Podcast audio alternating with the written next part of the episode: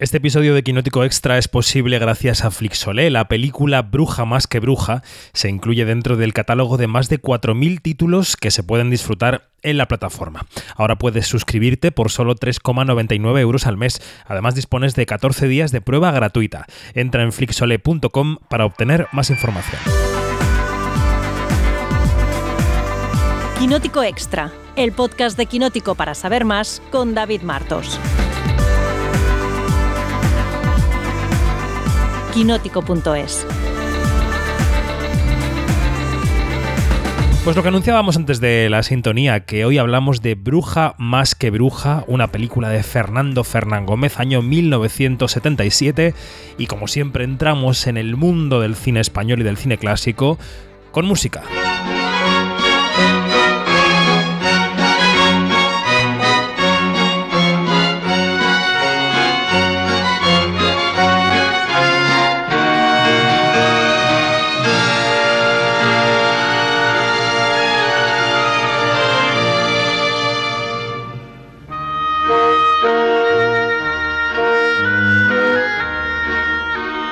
Sobre esta música que nos remite al género de la película, un género un poco fuera del tiempo, voy a saludar a Yanina Pérez Arias. Buenos días, ¿cómo estás? Hola, Moin, ¿qué tal? Buenos días. Revisando otra vez clásicos del cine español, ¿no? Pues sí. Bueno, y Francesc Miró, buenos días. Hola, buenas, ¿qué tal? Muy bien. Venga, empezamos como siempre preguntándoos si habíais visto esta película, Bruja más que Bruja, de Fernando Fernán Gómez, que está disponible en Flixole. ¿Tú la habías visto, Francesc?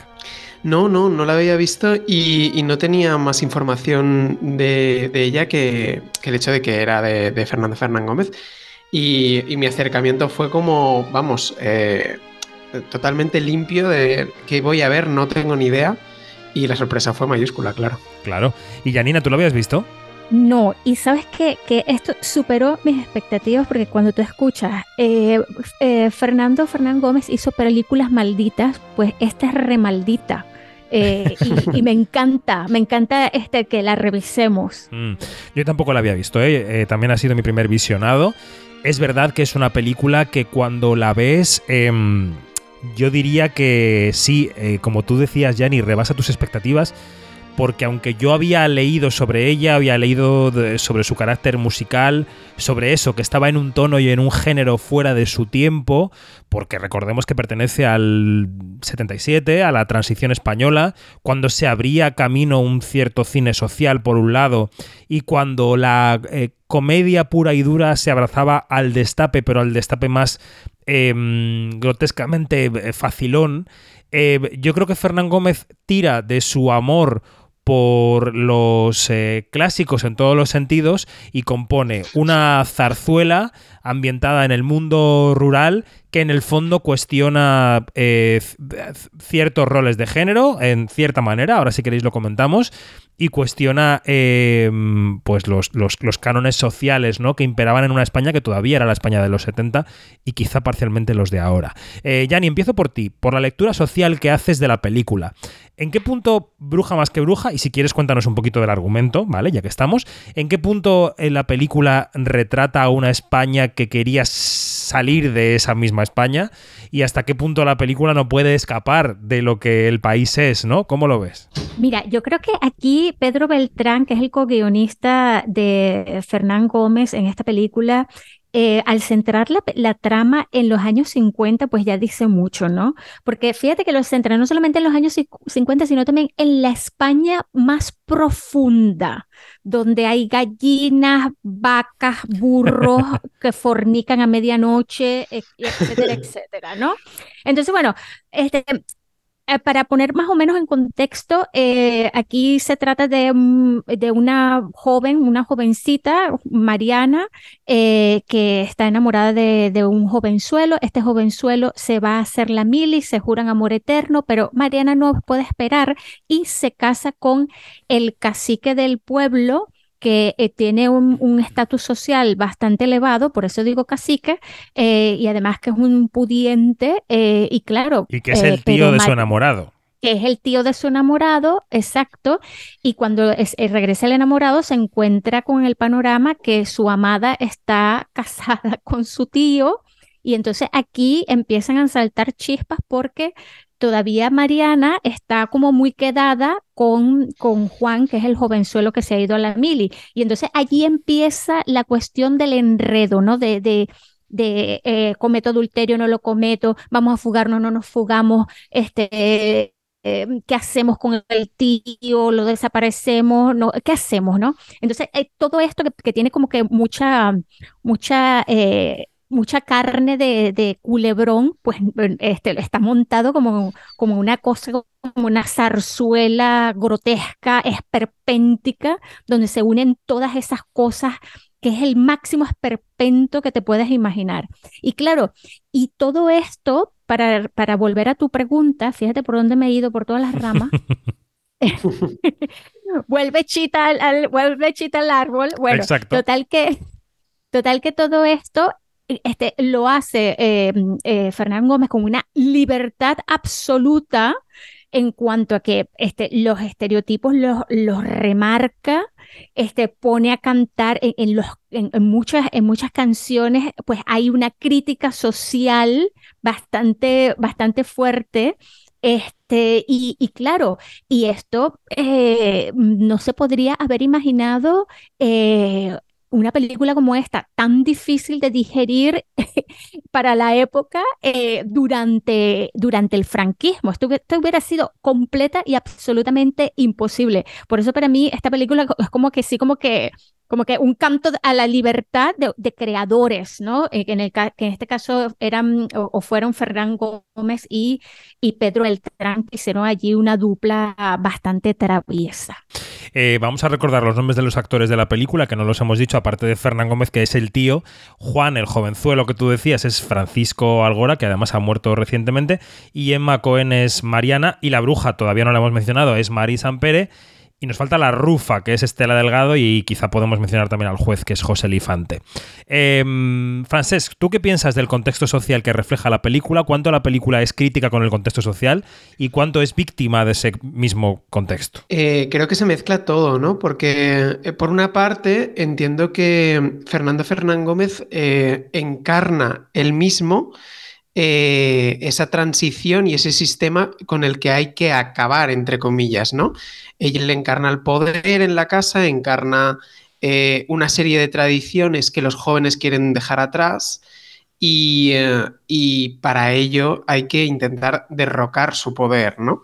Y por esa parte entiendo que la película capta bien toda esa toda esa eh, ambiente social que había en la, en la transición de cara a, plantear retos para, la juventud, que sería la que se tendría que empoderar y hacerse dueña de esa casa, ¿no? Que es el futuro de nuestro, de nuestro país y de nuestra democracia.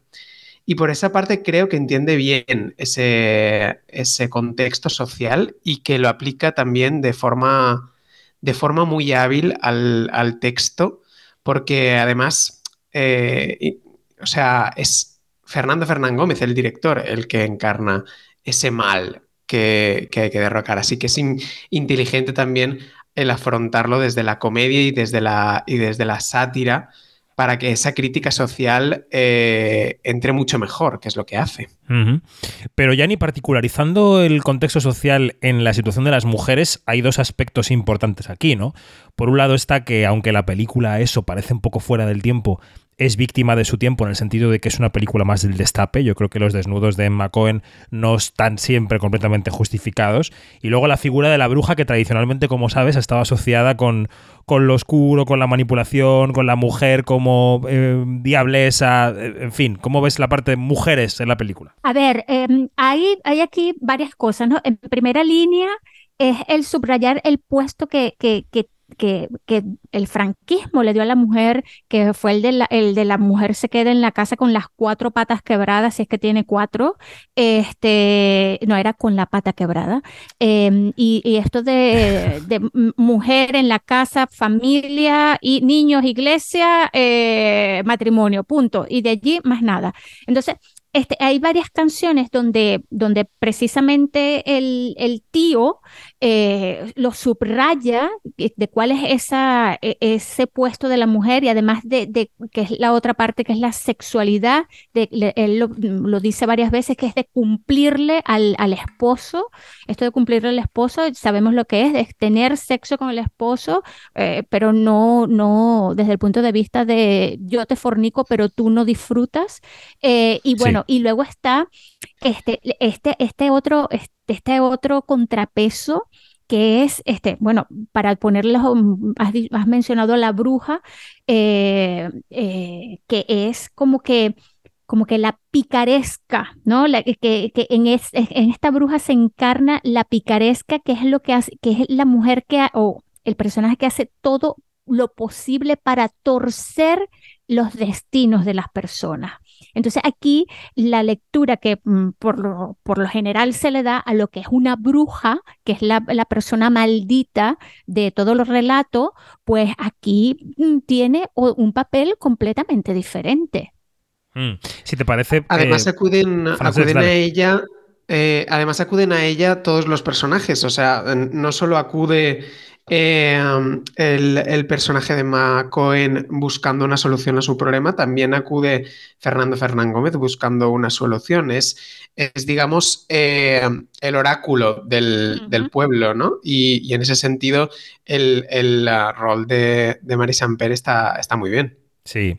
Le iba a pedir a Janina que, como sé qué escena de la película ha elegido para que reproduzcamos en el programa, ya que ella ha empezado contando la trama, que nos cuente cómo sigue avanzando la trama y qué escena ha elegido con la bruja? Pues yo he elegido, a ver, a, todas estas, eh, cuando Mariana se entera que la bruja esta en cuestión podría ayudar a resolver el embrollo que tienen, que, tienen la, que tiene la pareja, pues entonces decide acudir a ella eh, para mm, ver qué se puede hacer y entonces es cuando sucede esta escena que vamos a escuchar ahora. Entra.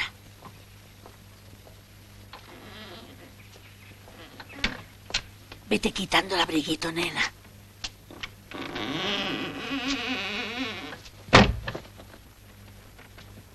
Tinaja vacía que de agua se llene. Sapos y culebras que de ti se alejen.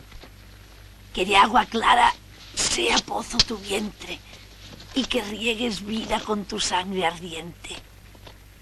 La Virgen María, San Cosme, San Roque, San Ramón Nonato y otros santos nombres hagan el milagro que piden tus goces. Que no se me pudra la sangre en las venas. Repite conmigo. Venga la sangría de una vida nueva. Venga la sangría de una vida nueva. Anda, siéntate en la mesa. Anda, siéntate en la mesa. No, mujer, esto no lo repitas. Esta es la escena. ¿Y qué destacarías de la escena, Yanni? Pero yo destacaría aquí que la bruja maldita y sabrosona es la que, la que precisamente eh, impulsa que se convierta, que, que, se, que, que, se, que se consuma el adulterio, ¿no? Esto que, que, la, que Mariana y Juan habían eh, evadido, sobre todo Mariana, porque claro, para Mariana, eh, que es una, una mujer o, una chica eh, que mm, del rancho de al lado, o sea, de la chabola de al lado, pues ha sido como que una escalada social y de estatus, de estatus social, eh, el casarse con una persona eh, pues poderosa en el pueblo y por eso su, por eso es que ella también dice algo así como que fugarme contigo nunca, porque aquí yo al menos soy la mujer de y en la ciudad sería la la mujer del obrero. Mm. Estaba yo pensando en la filmografía de Fernando Fernán Gómez como director. Después de esta película nos daría nos daría cintas como Mambrú se fue a la guerra o El viaje a ninguna parte. Em, antes había hecho, pues no sé, eh, y un señor de Murcia, Mayores con reparos, El mundo sigue, que también es una de sus películas malditas, El extraño viaje, y en algunas de estas películas eh, Francesc, sí que él había sido muy atrevido visualmente o había tenido mucho más arrojo en cuanto al trabajo de cámara. Yo creo que Bruja más que Bruja es una película que se centra en el texto y en la parte musical, de la que luego hablaremos, pero que en cuanto a la dirección y a la posición de cámara es una película como muy eh, mm, eh, clásica, ¿no? O sea, aparte de alguna idea que tiene eh, de, algún traveling que luego nos revela una orquesta en medio de un monte. eh, yo creo que no se, él no se centra en las virguerías de cámara, sino que se centra en, la, en el guion, ¿no? Total, totalmente. Eh, más allá de alguna breve fuga surrealista que, que comentabas, el- la puesta en escena es bastante, bastante, eh, digamos que está a disposición de, de la música, de los números musicales y de un guion que en realidad, eh, si, si te das cuenta, está rodado casi todo en interiores y, y da la sensación de ser un texto teatral. Eh, y, y yo creo que está buscado, creo que está pensado así, creo que está concebido como eh, una gran obra de teatro que filmamos, eh, pero que también están interpretando los, los protagonistas para con el resto del pueblo, ¿no? Y, y creo que es, que, es, que es buscado en ese sentido. Y tiene, y Eh, tiene es- mm, cosas de. Un segundo, un segundo, Yanni. Y Sí. tiene cosas como de slapstick, ¿no? También, eh, Francesc, porque tiene una cosa un poco chaplinesca cuando están practicando el sexo, sale de repente Bueno, eh, fuelles de polvo. eh, Eso es descojonante, sí, sí, sí. Y una de mis escenas favoritas también es, es su humor, digamos, gráfico 100%, porque es una, es una escena en la que se supone que hay una, eh, un poco de veneno en una sopa que está muy caliente, entonces eh, tú no sabes muy bien qué ha pasado con, con ese veneno. Y todos los protagonistas están comiendo de la misma, de la misma sopa y todos los protagonistas empiezan a sudar como cerdos y se les pone la cara roja, roja, roja. Y, es una escena graciosísima, que es un humor que, que te entra por, por los ojos y, y, como tú dices, tiene algo de slapstick. a ver cómo suena.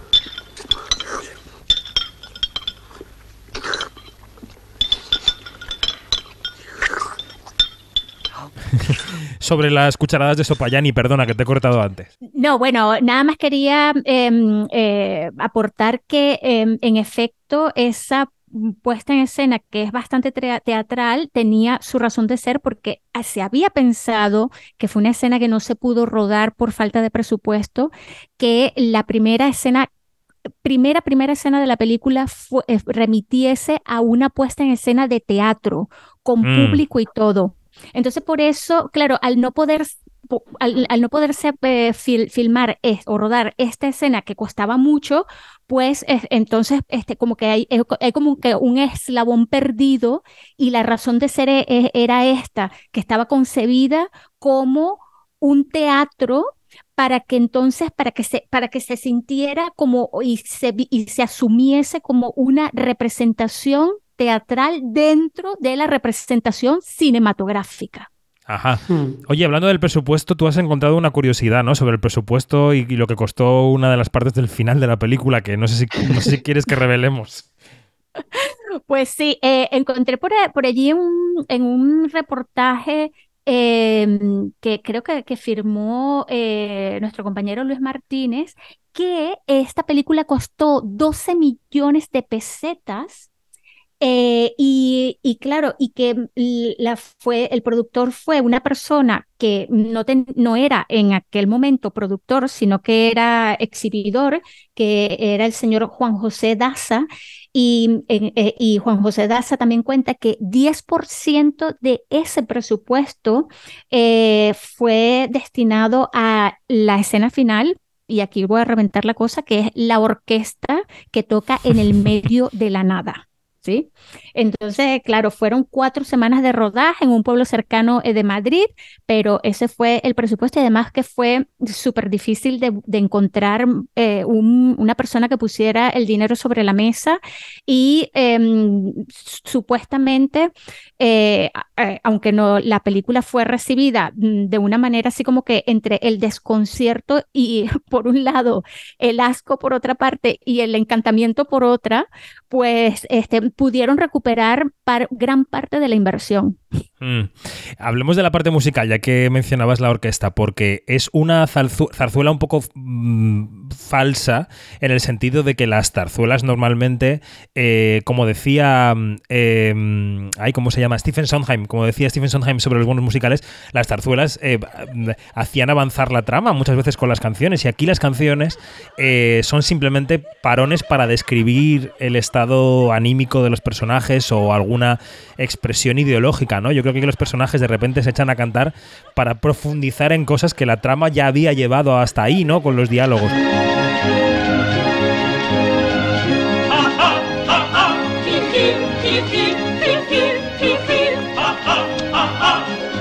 Cuando un hombre y su mujer están de puertas adentro, nadie se debe meter en lo que está sucediendo o en lo que va a suceder. Si la que está en el contento es legítima mujer, nadie se debe meter.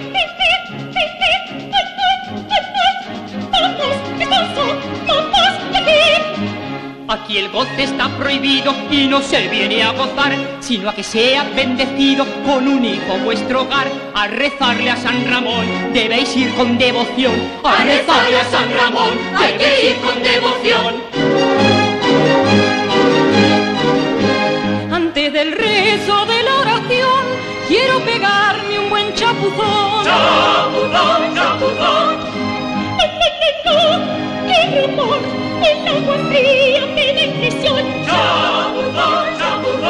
¿Qué, te parece la parte musical de la película, Frances? Eh, creo que también ahonda en, en la parte humorística, porque las canciones, eh, parte de, de la letra, eh, parte de la letra es esa sátira política de la que hablábamos antes, y, y otra parte, eh, al ahondar en esos sentimientos y en situaciones, el describir situaciones que están viviendo, lo hace todo, eh, lo convierte todo en una especie de opereta que, que es muy, muy graciosa y que funciona muy bien dentro de, del tono tan, tan surrealista que, tiene la, la película. Yo creo que eh, todos los números musicales que además no tienen mucha coreografía, son números musicales en los que prima, prima la voz y, la cámara, digamos que no hace grandes virguerías, ni nadie sale bailando, ni nada por el estilo. Creo que funcionan por eso, porque ahondan en el tono que, quiere conseguir Fernando Fernán Gómez y que no me extraña que, que descolocará en su momento a gran parte del público. Mm.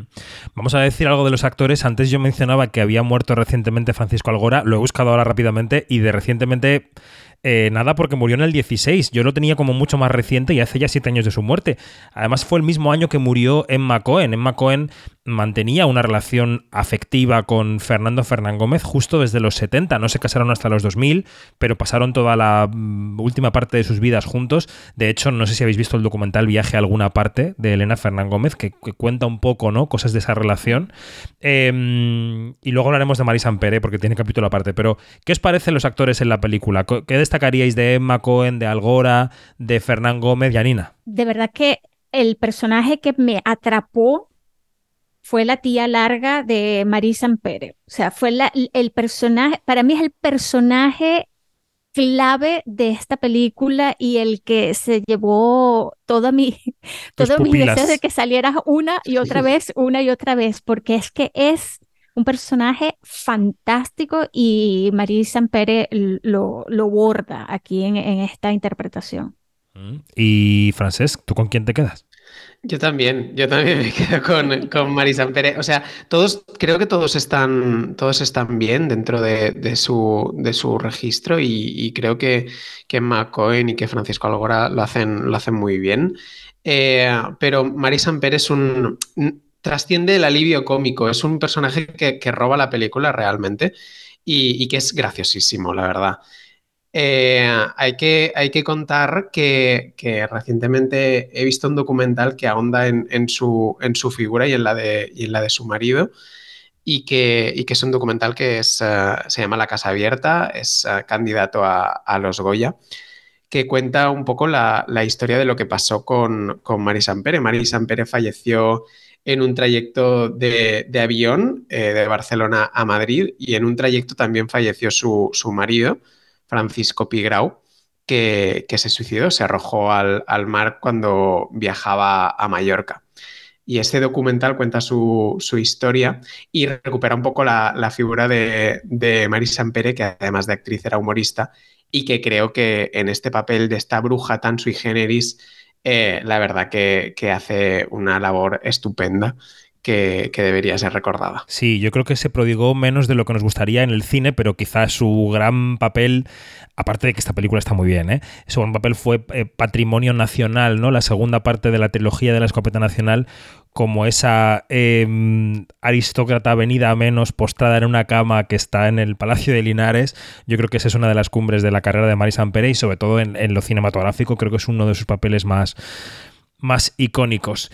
Em, y claro, em, también esta película deja claro, lo venimos hablando, ¿no? Quiero decir que estamos circulando esa idea, el papel de, Fernando Fernán Gómez como, como uno de los grandes intelectuales del siglo XX en nuestro país, ¿no? Capaz de, de actuar, de escribir, eh, tanto teatro como prosa y también de dirigir, ¿no? Yo creo que queda claro también en esta película que era un hombre con muchas y muy valiosas ideas en la cabeza, aunque sí que es verdad que todo apunta a que también era un hombre de su época, como todo hijo de vecino, ¿no? Todos somos hijos del siglo en el que vivimos y Fernando Fernán Gómez también, y Bruja más que Bruja es eh, una prueba de que eso, de que él quería hacer un cine diferente y a contracorriente también en la transición española. Desde luego lo deja claro con la película que está disponible en Flixolé.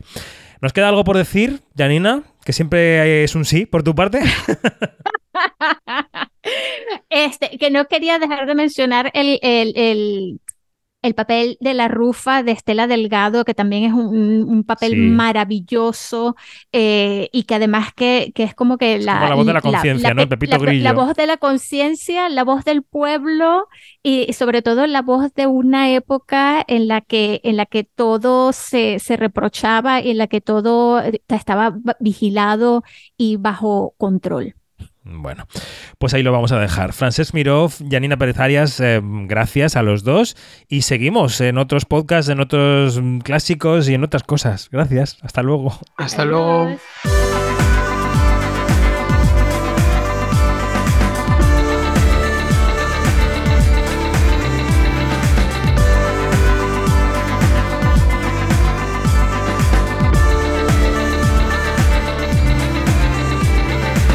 Es todo, más información en quinótico.es, primera con K y segunda con C y en nuestras redes sociales donde somos Quinótico. Hasta la próxima.